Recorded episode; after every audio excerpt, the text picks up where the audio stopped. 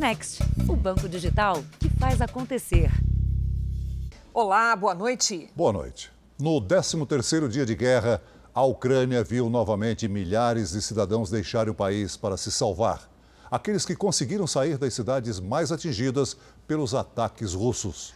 A Rússia já anunciou para amanhã mais um cessar-fogo junto aos corredores humanitários, que são rotas de fuga para os cidadãos. Mas os ucranianos dizem que as tréguas não estão sendo totalmente respeitadas. Um longo caminho pela frente. Um percurso difícil. Ainda é preciso enfrentar o frio intenso e o cenário de guerra fica para trás? Pouco sobrou em Mariupol, região que foi alvo constante dos ataques russos.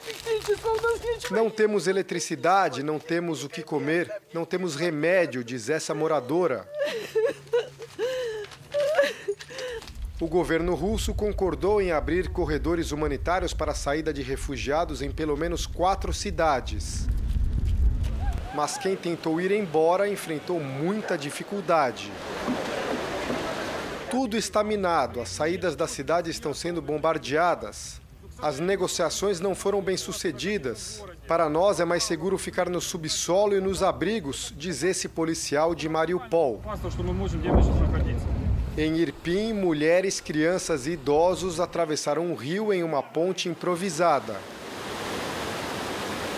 Os homens precisam ficar. Essa criança chorou e entrou em desespero ao se despedir do pai. O menino vai para um lugar seguro na Polônia. Já o pai veste o uniforme e carrega uma arma. Vai defender a cidade da invasão russa. Victoria é mais uma dessas mulheres que estão deixando a Ucrânia. Ela vivia em Dnipro, leste do país e chorou quando chegou à fronteira da Polônia.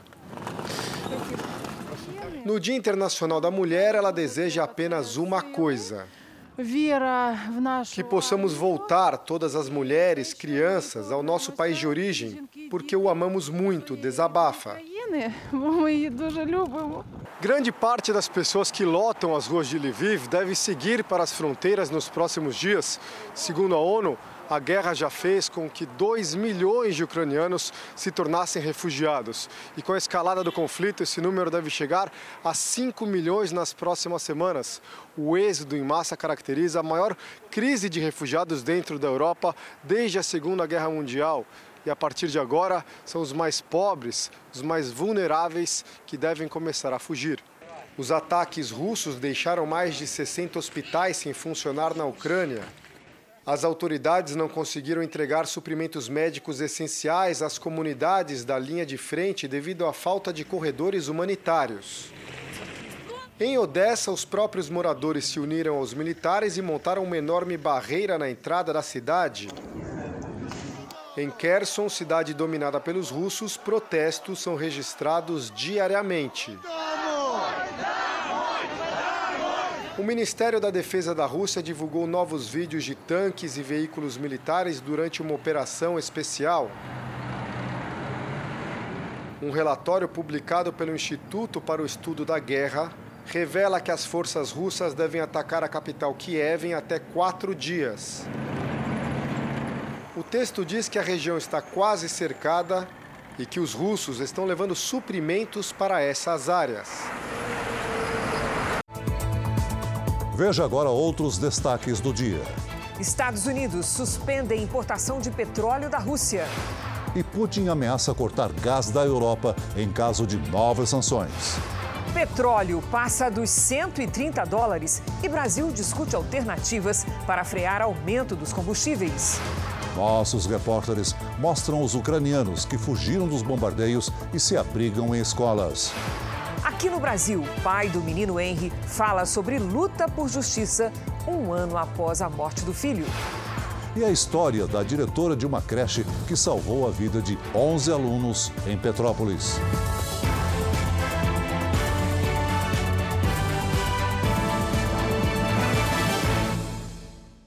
Oferecimento: Bradesco. Dinheiro na conta em três cliques pelo app.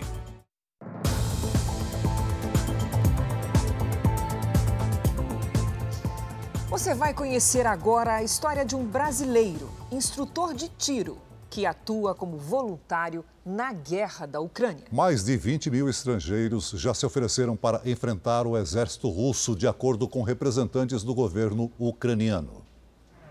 Quando viu os russos invadirem a Ucrânia, país em que vive há sete anos, o brasileiro Alex decidiu se juntar aos soldados e lutar. Minha esposa ucraniana, os meus sogros são ucranianos, os meus amigos são ucranianos. O povo aqui me acolheu super bem. Então eu me sinto na obrigação, porque eu moro aqui. Aqui também é minha pátria agora também. O instrutor de tiro de 47 anos é casado com uma ucraniana. De dentro do batalhão em que atua, na capital, Kiev, ele falou com nossa reportagem. Eles estão usando a população ucraniana como escudo humano, eles realmente tomam as pessoas de refém. O povo aqui está mostrando que realmente é um povo patriota, está mostrando para o mundo inteiro né, a, a resiliência deles, e não importa o tamanho das armas que tem do outro lado. No começo de 2020, Alex Silva ficou conhecido no Brasil. Ele participou de manifestações aqui na Avenida Paulista, usando uma bandeira com um brasão que foi associado a grupos neonazistas. A embaixada da Ucrânia, à época, desfez um mal entendido e explicou que o símbolo, na verdade, nada tinha a ver com o nazismo e que fazia parte da história do país. Desde que a guerra começou, brasileiros têm manifestado interesse em participar do conflito. A embaixada da Ucrânia afirma que já recebeu mais de 100 pedidos de informações sobre como se integrar à legião estrangeira. No entanto, representantes do escritório afirmam que não estão recrutando voluntários e os que eventualmente forem aceitos terão de demonstrar experiência, além de arcar com os custos da viagem à Ucrânia. De acordo com o ministro das Relações Exteriores da Ucrânia, mais de 20 mil pessoas de 52 países já se ofereceram para enfrentar o exército russo. De acordo com Alex, a realidade de uma guerra é ainda pior que os relatos. Milhões de pessoas saindo do país aqui com medo dessa guerra, tá? e muitos já foram mortos, inclusive nos postos de controle que os russos estavam controlando. Os Estados Unidos proibiram a importação de petróleo russo na tentativa de pressionar Moscou a acabar com a guerra. O presidente democrata Joe Biden, que enfrenta críticas desde o início dos confrontos, pode ver a popularidade cair ainda mais. Durante o anúncio na Casa Branca, Biden disse que a medida vai provocar mais aumento no valor da gasolina nos Estados Unidos mas pediu às empresas do setor energético que não cobrem preços abusivos dos consumidores. Não era exatamente o que os americanos gostariam de ouvir, já que desde os rumores da guerra os preços dispararam por aqui. O presidente, que já vinha sendo criticado pelo modo como lidou com os confrontos entre Rússia e Ucrânia, agora deve ver a popularidade cair ainda mais com os problemas econômicos que o próprio país enfrenta. Nos Estados Unidos, apenas 8% do petróleo vem da Rússia. Mesmo assim, para tentar amenizar os efeitos negativos que o boicote aos russos vai causar, os Estados Unidos iniciaram uma negociação com o ditador Nicolás Maduro. Biden espera suprir o mercado interno com a ajuda da Venezuela. Na União Europeia, 25% do petróleo consumido tem origem russa assim como 40% do gás natural usado para gerar eletricidade e aquecer as casas. Hoje, a União Europeia apresentou um plano para cortar as importações de gás da Rússia em dois terços ainda neste ano. E anunciou que pretende encerrar a dependência do fornecimento energético russo antes de 2030. No Reino Unido, o primeiro-ministro Boris Johnson afirmou que vai eliminar gradualmente as importações de petróleo da Rússia até o fim do ano, que hoje representam 8% da demanda dos britânicos. Para este analista, a reação dos países ocidentais seria buscar alternativas em outras fontes, como o continente americano. O custo vai ser maior, mas a segurança energética estaria mais garantida, diz ele. Nicolás Maduro já sinalizou que pode aumentar a produção de petróleo para atender a demanda mundial. Mas especialistas temem que isso dê força ao regime ditatorial venezuelano. Um país que sofre sanções dos Estados Unidos. Então, é muito difícil imaginar Estados Unidos passando por cima de todas essas sanções contra a Venezuela e agora comprando petróleo é, deste país. É mais uma das incoerências ou mais uma atrapalhada do presidente Joe Biden, né, que começa lá com a saída do Afeganistão, depois é, chega a Ucrânia prometendo apoio ao presidente Zelensky e negando depois quando a Rússia invade. Em resposta às medidas adotadas pelos Estados Unidos e pela União Europeia, o presidente da Rússia, Vladimir Putin, assinou hoje um decreto para vetar as exportações de produtos e matérias-primas para alguns países. A lista será divulgada nos próximos dias. O decreto também vai proibir importações. Ontem, o vice-primeiro-ministro da Rússia já havia ameaçado cortar o fornecimento de gás natural à Europa. Além do petróleo, outras matérias-primas já sofrem impacto econômico com o prolongamento da guerra na Ucrânia. Na Europa, a Bolsa de Metais em Londres precisou suspender algumas operações. As negociações de níquel foram suspensas por alguns minutos depois que o preço do metal disparou. O valor superou hoje os 100 mil dólares por tonelada, ou seja, mais de 500 mil reais. O níquel é usado na fabricação de aço inoxidável e baterias para carros elétricos. A Rússia é o terceiro maior exportador mundial do produto. A decisão do Reino Unido é um efeito das sanções econômicas à Rússia. O preço do barril de petróleo também continua em alta no mercado internacional, na casa dos 650 reais. Aqui em Portugal, os efeitos da disparada do petróleo já são sentidos no bolso do consumidor na hora de abastecer o carro. Foi o maior aumento da história do país. Para encher o tanque, o português tem que desembolsar cerca de 90 euros, ou seja, aproximadamente 500 reais. A guerra entre os dois grandes produtores de grãos também afeta o setor. Com alta de mais de 46% desde o início do conflito, o trigo tem recorde histórico. Um cenário que pode favorecer o Brasil. Com o real desvalorizado, o país vira um atrativo para os negociadores. O mercado brasileiro pode ganhar ainda mais espaço também na exportação do milho, já que a Ucrânia, antes da guerra, estava entre os países que mais exportavam no setor. O presidente da Ucrânia, Volodymyr Zelensky, disse ao parlamento britânico que vai lutar até o fim. Mais cedo, no entanto, ele declarou que aceitaria negociar. Em entrevista exclusiva a David Moore, da rede americana de televisão ABC News, Zelensky disse que, em relação à OTAN, a aliança dos países do Ocidente contra a Rússia, ele moderou a sua opinião e acha que ainda não é o momento da Ucrânia entrar no grupo. E isso é uma das principais reivindicações do presidente russo Vladimir Putin para acabar com a guerra. Os russos anunciaram novo cessar-fogo para amanhã desta quarta-feira nos corredores humanitários. Mas o clima é extremamente frio será outro inimigo para as pessoas que tentam fugir dos bombardeios na Ucrânia. A temperatura, Celso, deve baixar a menos de 10 graus, com sensação térmica de menos 16. Vamos saber agora outros detalhes no nosso mapa com a Giovana Arizardo. Boa noite, Giovana. Cris, Celso, boa noite a vocês, boa noite a todos. Hoje e amanhã tem previsão de neve para toda a Ucrânia, com temperaturas de menos 4 graus. E o frio continua até domingo. Com ventos fortes, a sensação térmica diminui ainda mais. Terrível para quem precisa sair às pressas das cidades atacadas. Hoje, a operação de retirada começou em Sume, onde na segunda-feira 21 pessoas morreram nos bombardeios. O destino das pessoas que deixam a cidade é Poltava. Esse corredor humanitário tem 160 quilômetros.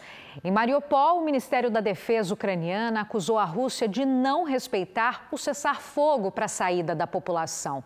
E depois da neve, quem deve sofrer com o clima são os russos, por causa de um fenômeno chamado Rasputitsa.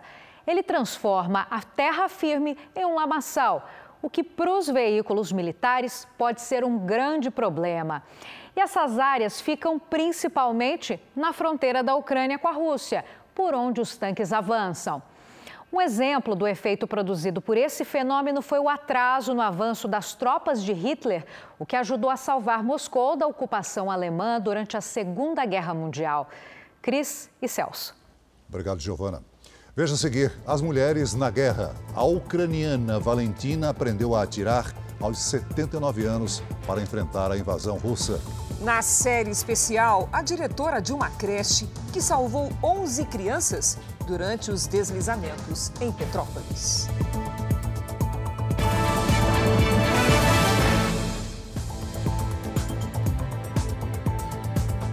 Elas não estão na linha de frente, mas encaram os dramas da guerra. Seja aprendendo a atirar ou apoiando o marido à distância, as mulheres estão prontas para o combate. Depois que a imagem da ucraniana Valentina, com um fuzil nas mãos, rodou o mundo, muita gente na região quis conhecê-la. Aos 79 anos e dois netos, ela aprendeu a atirar. A senhora ainda produz com outras idosas camuflagem e cintos de artilharia para os militares. A ucraniana Ana é casada com um empresário brasileiro com quem tem dois filhos. A família mora no Brasil, mas a estudante tinha viajado com as crianças para visitar os pais dela em Kiev. Enquanto estava lá, a guerra começou. A gente ficou trancados em casa, em Kiev, ouvindo explosões. E depois várias tentativas, consegui deixar o Kiev. Ela e as crianças pegaram um trem até Lviv e depois embarcaram em um ônibus até Varsóvia, na Polônia.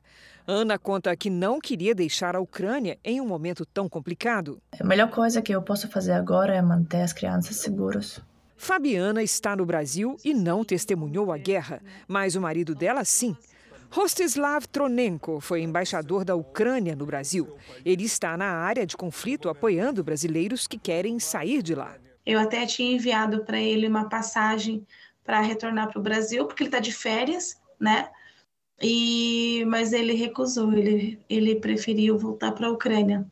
O ex-embaixador encara a guerra como uma missão que ele não pretende abandonar. Ele falou: amor, os meus dois avós, eles lutaram contra o nazismo alemão.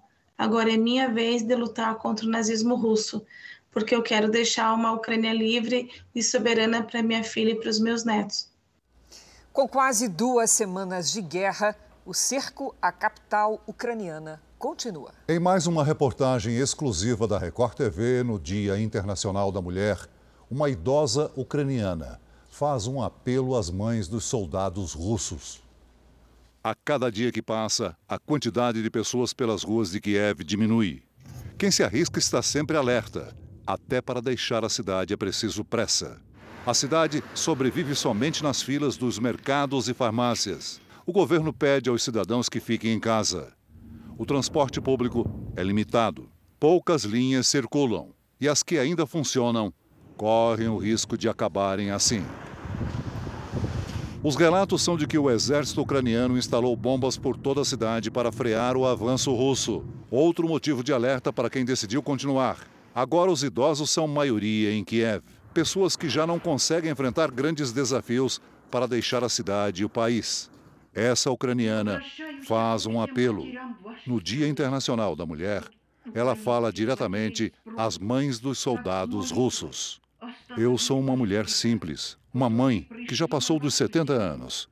Meu pedido é para que vocês parem seus filhos, que vieram até a nossa terra para matar nosso povo, nossas crianças, mães, filhas e idosos doentes.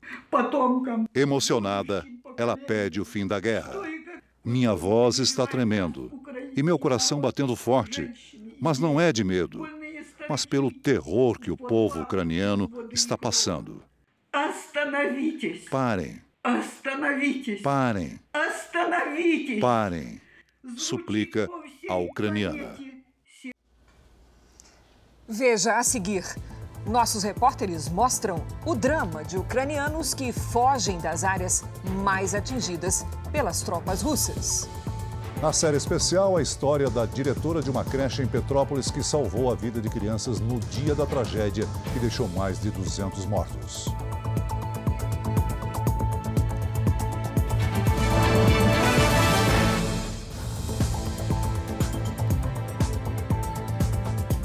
O governo corre contra o tempo em busca de uma solução para impedir mais aumentos no preço dos combustíveis aqui no Brasil.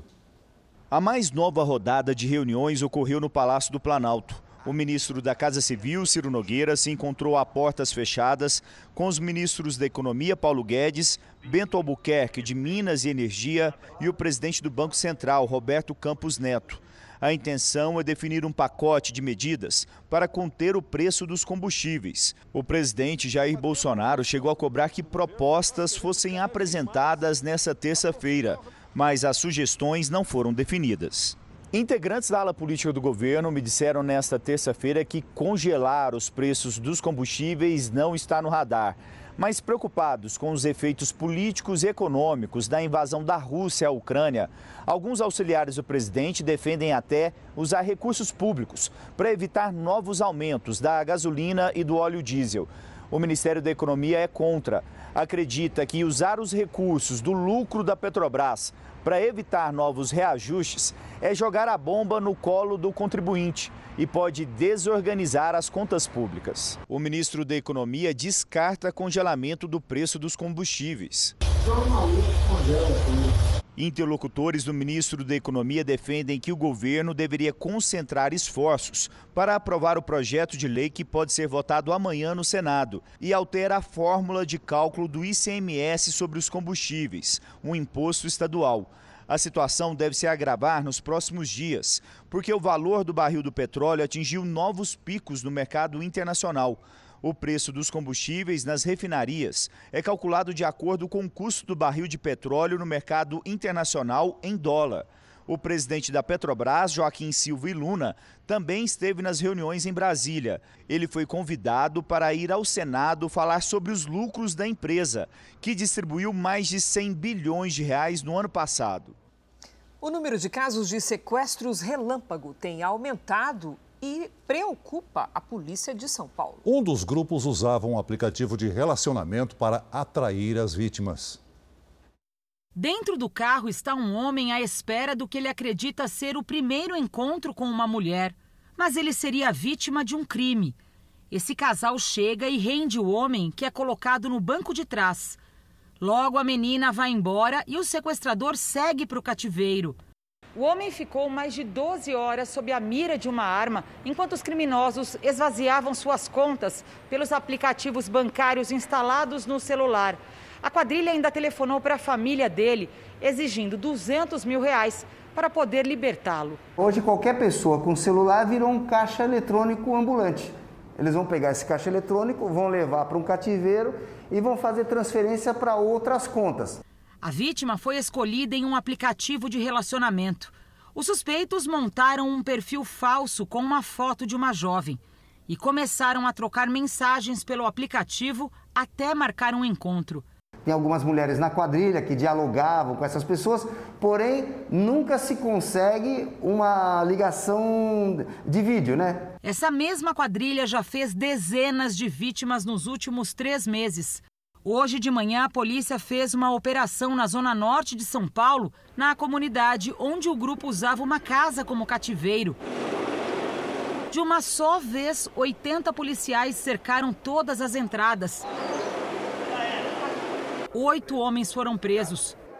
É um crime que se repete numa velocidade preocupante em todo o estado. Hoje, a mãe de um suspeito se desesperou na porta de uma delegacia quando descobriu que o filho era um dos criminosos. Olha o que eu tô passando, Rian! Olha o que você faz Eu mereço passar por isso! Ele e outros jovens sequestram uma mulher na Grande São Paulo para fazer transferências via Pix. De joelhos, a mãe implorou perdão para um parente da vítima que se mostrou solidário à dor e à vergonha dela. Me perdoa, me perdoa. Ele não foi criado assim. No Dia Internacional da Mulher, um levantamento feito pelo Fórum Brasileiro de Segurança Pública traz à tona uma triste realidade. No ano passado foi registrado um estupro a cada 10 minutos e a cada 7 horas uma mulher foi assassinada. O Tocantins é o estado campeão destas agressões. Num dia especial, uma percepção parecida para muitas mulheres. Para se sentir segura, ter direitos respeitados, ainda falta muito. A mulher ainda tem que ser mais respeitada, mais amada. No trem mesmo.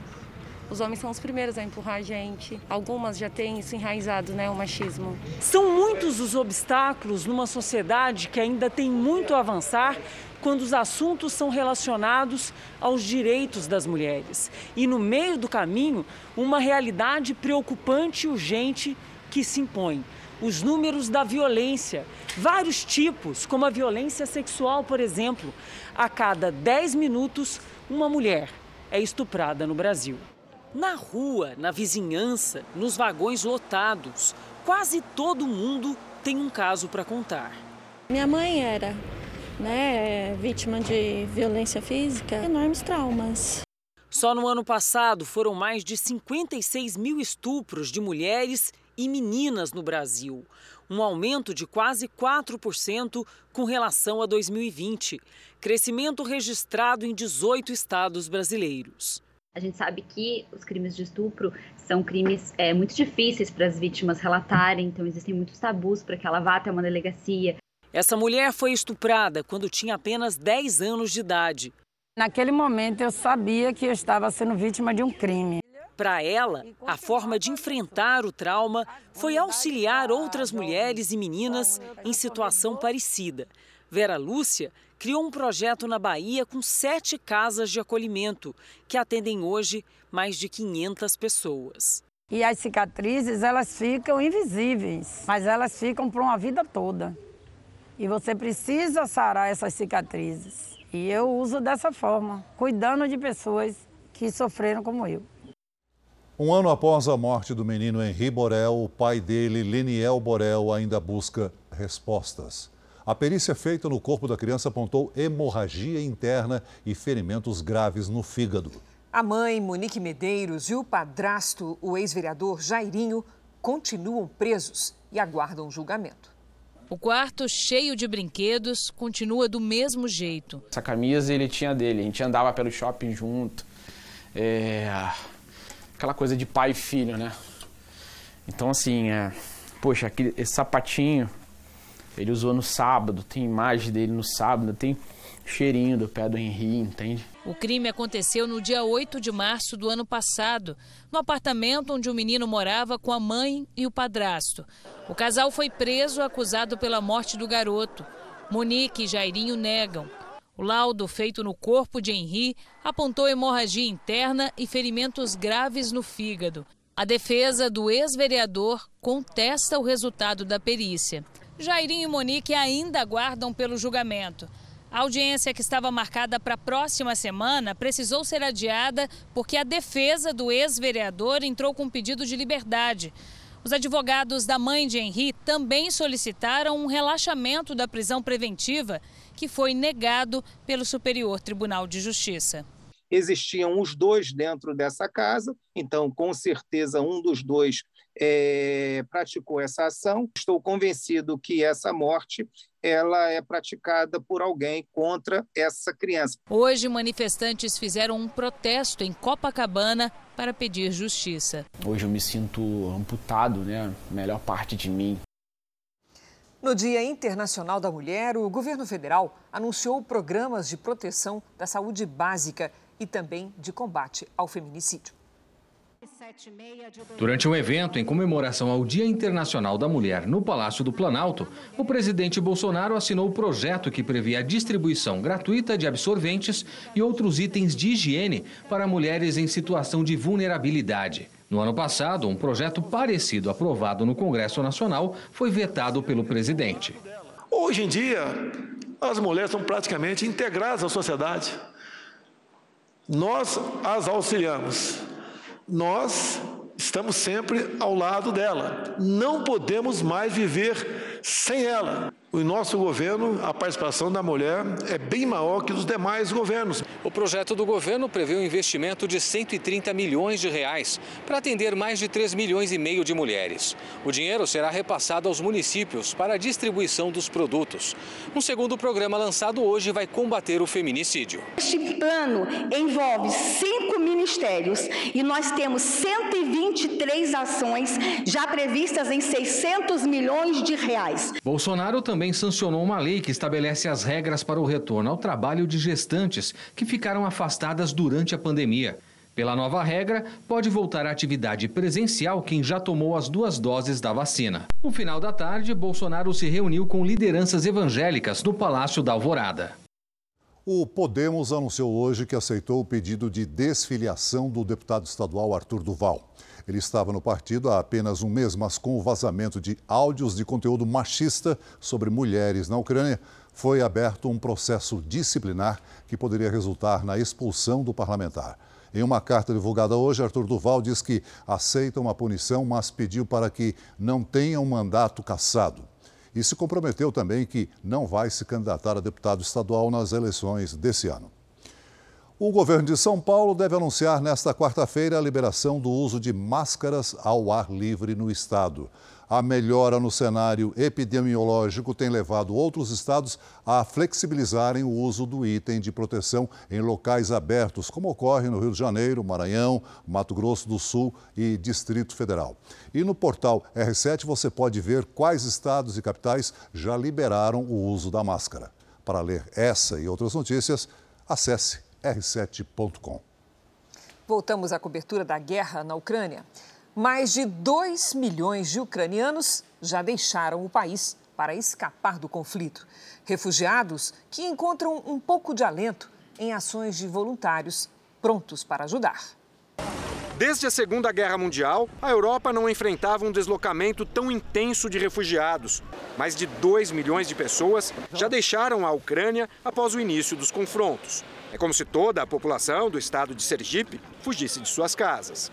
Há uma previsão em torno de 4 a 5 milhões de pessoas é que se possa ter esse deslocamento já nos próximos meses.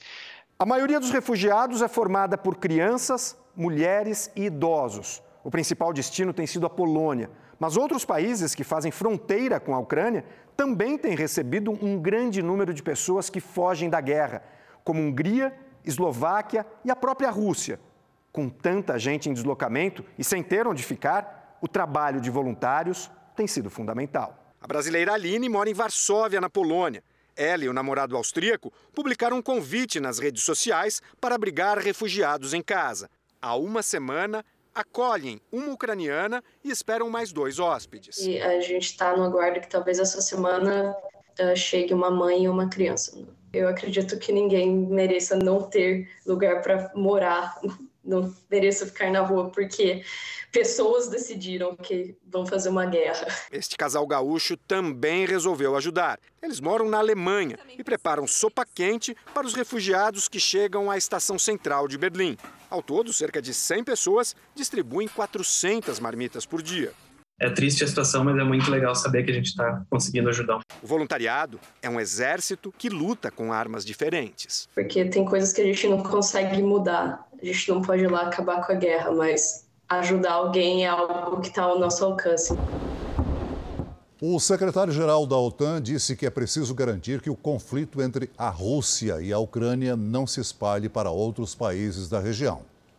De acordo com Jens Stoltenberg, a situação poderia sair do controle e ser ainda mais perigosa, destrutiva e mortal que a guerra atual. A principal preocupação é com os países bálticos. Lituânia, Letônia e Estônia, que ficam próximos a Belarus, nação aliada à Rússia. E numa rápida viagem pela Europa, o secretário de Estado americano Antony Blinken garantiu proteção da OTAN à região dos Bálticos. Os Estados Unidos é um dos 30 países que compõem essa aliança militar. A Polônia, que fica na fronteira com a Ucrânia, afirmou que vai disponibilizar caças para a defesa dos ucranianos. As aeronaves serão enviadas à Alemanha e destinadas à OTAN, a aliança militar composta por 30 países.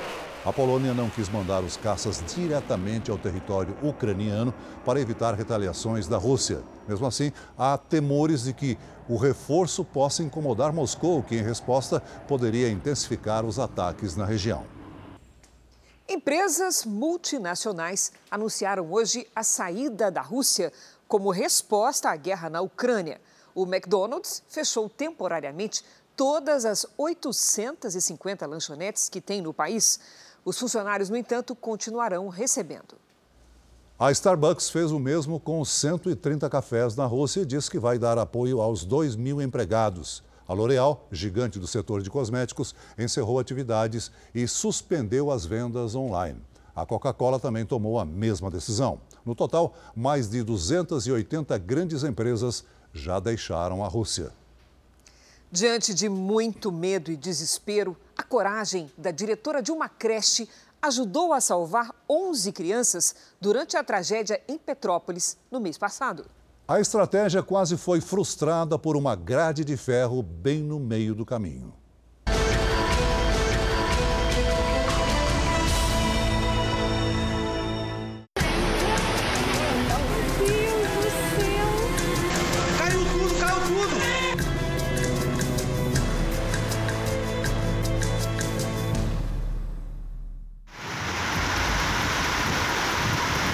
Crianças não falavam nada, parecia que estavam em estado de choque. A gente pegava para cá, para lá, eles molhados e eles quietos, entendeu? Assustados, aqueles olhinhos assustados, mas não falavam nada. A paralisia das crianças moveu a diretora da creche em Petrópolis. Tinha 11 alunos, aí desci todos, coloquei no refeitório, ficamos todas ali na parte de baixo, que são dois andares, né? Aí ficamos eh, ali, todo mundo por, por perto, mas todo mundo já estava apavorado. Se no começo parecia uma chuva de verão, tudo mudou muito rápido. Além das crianças, Kelly tinha a companhia de quatro coordenadoras da creche. Duas mães que estavam lá para buscar os filhos também não conseguiram sair por causa do temporal. Daí a pouco caiu um barranco, né? Caiu uma, uma... Aquilo fez aquele barulho, aí a gente já ficou muito assustado. Era bem perto. E vocês Bem viram o perto. que vindo para baixo? Muita terra, que aí começou, desceu o barranco e com a água que estava descendo da enxurrada, começou a trazer aquela terra, aí veio terra. Na hora que caiu, aí caiu a segunda vez, caiu mais um pedaço. Quando caiu a segunda vez, já veio com muita água, né? E aí levou um pedaço de uma casa, trouxe um- o segundo andar de uma casa. Aí foi mais barulho ainda, muito pedaço de concreto descendo, muita pedra, aquilo tudo descendo pela rua. Com esta imagem, a gente percebe a angústia de quem estava dentro da escola.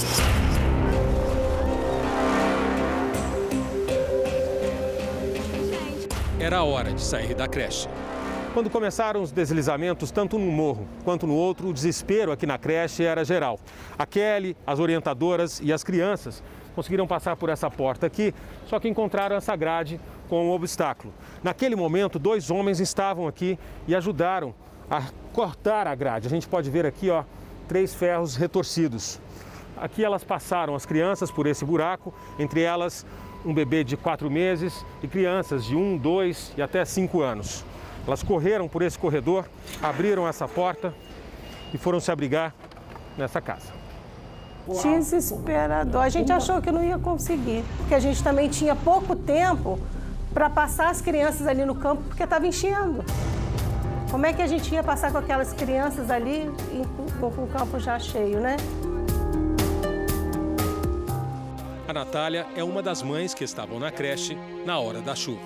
Eu achei que ia tudo, que não ia dar para salvar ninguém, que ali, ali era, era o fim de todo mundo ali, até das crianças. Não era. Saiu todo mundo vivo. Quase uma roleta em meio à tragédia que deixou mais de 230 mortos na cidade serrana. A Natália continua com um pequeno incrível Hulk em casa para cuidar. Numa história feita de heróis, a Kelly é protagonista. Vem um filme daquele dia, daquele desespero, da nossa vontade de sair pelaquela lama para ver como é que está a nossa família. Mas a nossa responsabilidade também com as crianças. Eu falei, eu não posso, porque eu também tenho, enquanto eu não entregar todas essas crianças para os pais, eu não posso sair daqui. quando finalmente chegou a hora de ir para casa, foi assim que ela encontrou a rua onde mora. E a sua, sua casa está ali na frente, é isso? Tá, lá, em, lá em cima. É. Quem estava aqui nessa casa foi soterrado, mas conseguiu sobreviver. Sobreviver. A gente está vendo aqui, ó, olha o carro ali da casa ainda completamente destruído. É, destruído. E ali para frente ainda tem muita pedra, muita né? Pedra, muita tá pedra, muitas árvores. A gente não vai conseguir chegar lá, é, mas dá para ter uma ideia. Não estou conseguindo chegar nem para pegar a roupa direito, gente. Vontade de ir embora, eu te falar a verdade, uns dias atrás. Mas hoje eu estou mais forte, eu sinto vontade de recomeçar, de não desistir. Tem que ter força, né? A gente tem que ter força.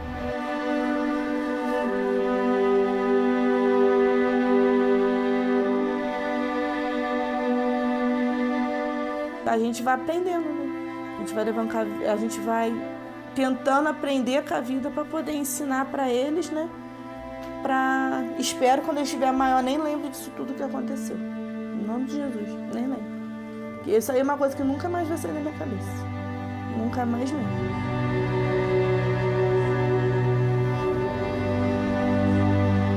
Foi um momento de aprendizado também.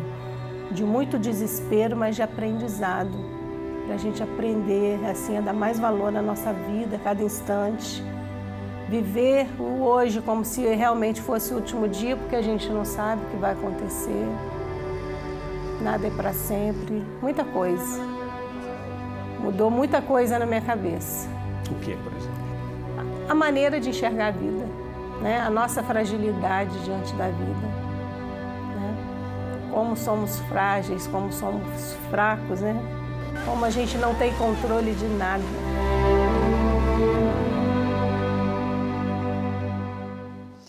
Onze vidas salvas. Parabéns, Kelly. Vamos com a previsão do tempo? O centro-sul do Brasil está em alerta para temporais. A chuva forte já causou transtornos no Rio Grande do Sul e em Santa Catarina. Outros estados devem ser atingidos nos próximos dias. Até quando vai o alerta para as tempestades? Vamos saber com a Lidiane Sayuri.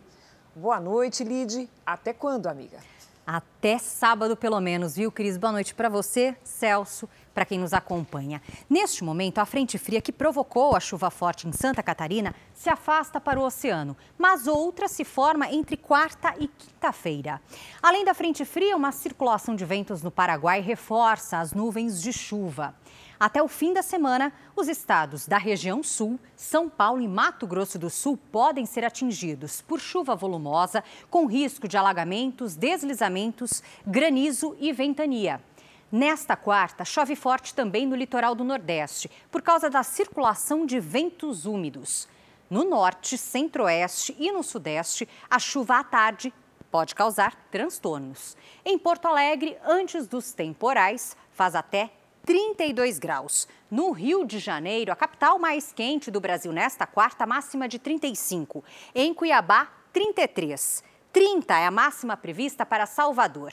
Em Teresina, 34. Em Manaus, 32 e até 31 em Porto Velho. Em São Paulo, segue o calorão com risco de pancadas à tarde. Só no fim de semana é que a temperatura começa a cair. Vamos ver. Nesta quarta, olha só, máxima de 32. Na quinta, faz até 33. E espiando no sábado, 28 graus. Depois, despenca. Mas eu volto depois com mais detalhes. Até Obrigada, amanhã, Lidia. Até amanhã. Até amanhã. O Jornal da Record faz uma pausa de 30 segundos. E na volta, vamos mostrar a fuga de ucranianos das áreas de bombardeios. A Ucrânia criou uma central telefônica para que familiares tenham notícias dos soldados russos que estão na guerra. Здравствуйте. У вас случайно Essa é uma das milhares de ligações que o serviço já recebeu.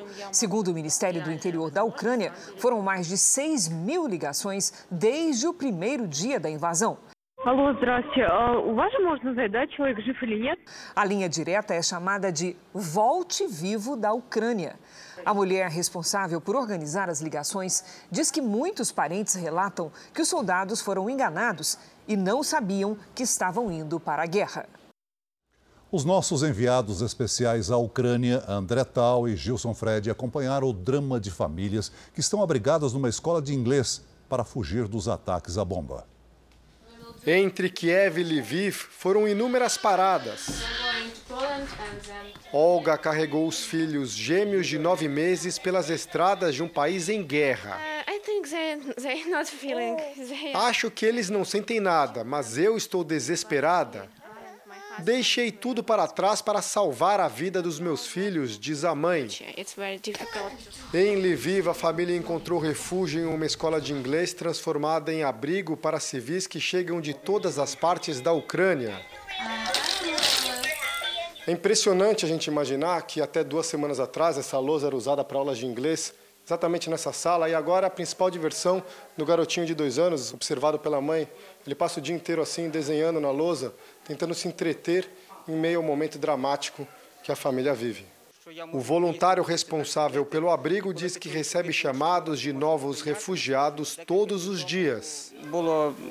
Me pediram abrigo para 20 crianças de uma vez. Tive que negar por falta de espaço e isso me cortou o coração, diz emocionado.